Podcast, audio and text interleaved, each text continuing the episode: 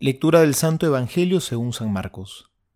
Un día en que los discípulos de Juan y los fariseos ayunaban, fueron a decirle a Jesús, ¿por qué tus discípulos no ayunan como lo hacen los discípulos de Juan y los discípulos de los fariseos? Jesús les respondió, ¿acaso los amigos del esposo pueden ayunar cuando el esposo está con ellos? Es natural que no ayunen, mientras tienen consigo al esposo.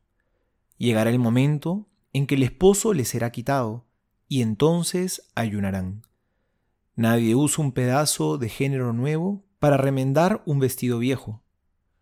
Nadie usa un pedazo de género nuevo para remendar un vestido viejo, porque el pedazo añadido tira del vestido viejo, y la rotura se hace más grande. Tampoco se pone vino nuevo en odres viejos, porque hará reventar los odres, y ya no servirán más ni el vino ni los odres. A vino nuevo, odres nuevos.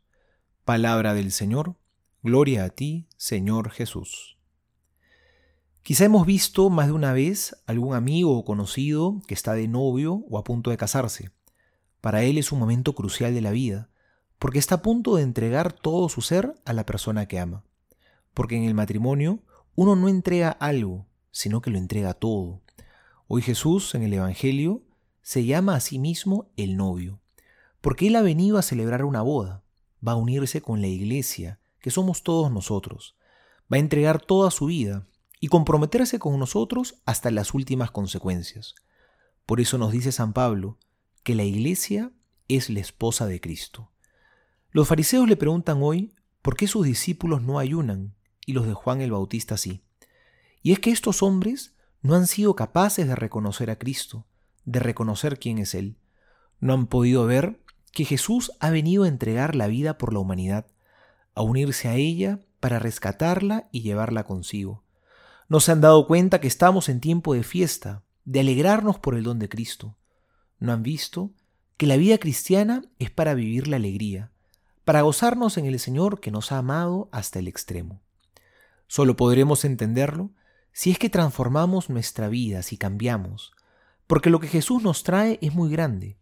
Hay que recibir esta novedad con un corazón nuevo, renovado, porque no nos olvidemos que esto es una entrega mutua, es una boda. Nosotros también estamos llamados a entregarlo todo. Los fariseos, con un corazón endurecido, se hicieron incapaces de recibir tanto amor y por tanto de alegrarse. Convirtámonos para que podamos descubrir la inmensa felicidad de tener a Cristo entre nosotros. Soy el Padre Juan José Paniagua y les doy a todos mi bendición en el nombre del Padre y del Hijo y del Espíritu Santo. Amén.